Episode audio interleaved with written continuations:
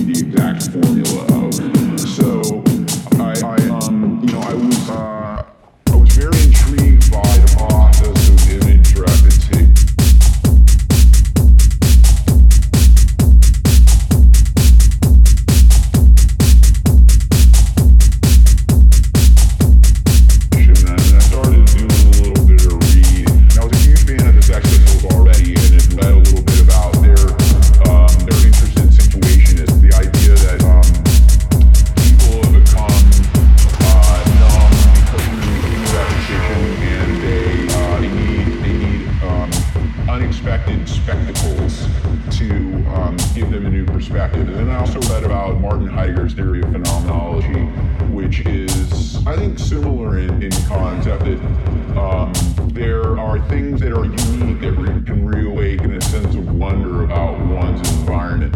And I felt that my sticker was achieving that, even though it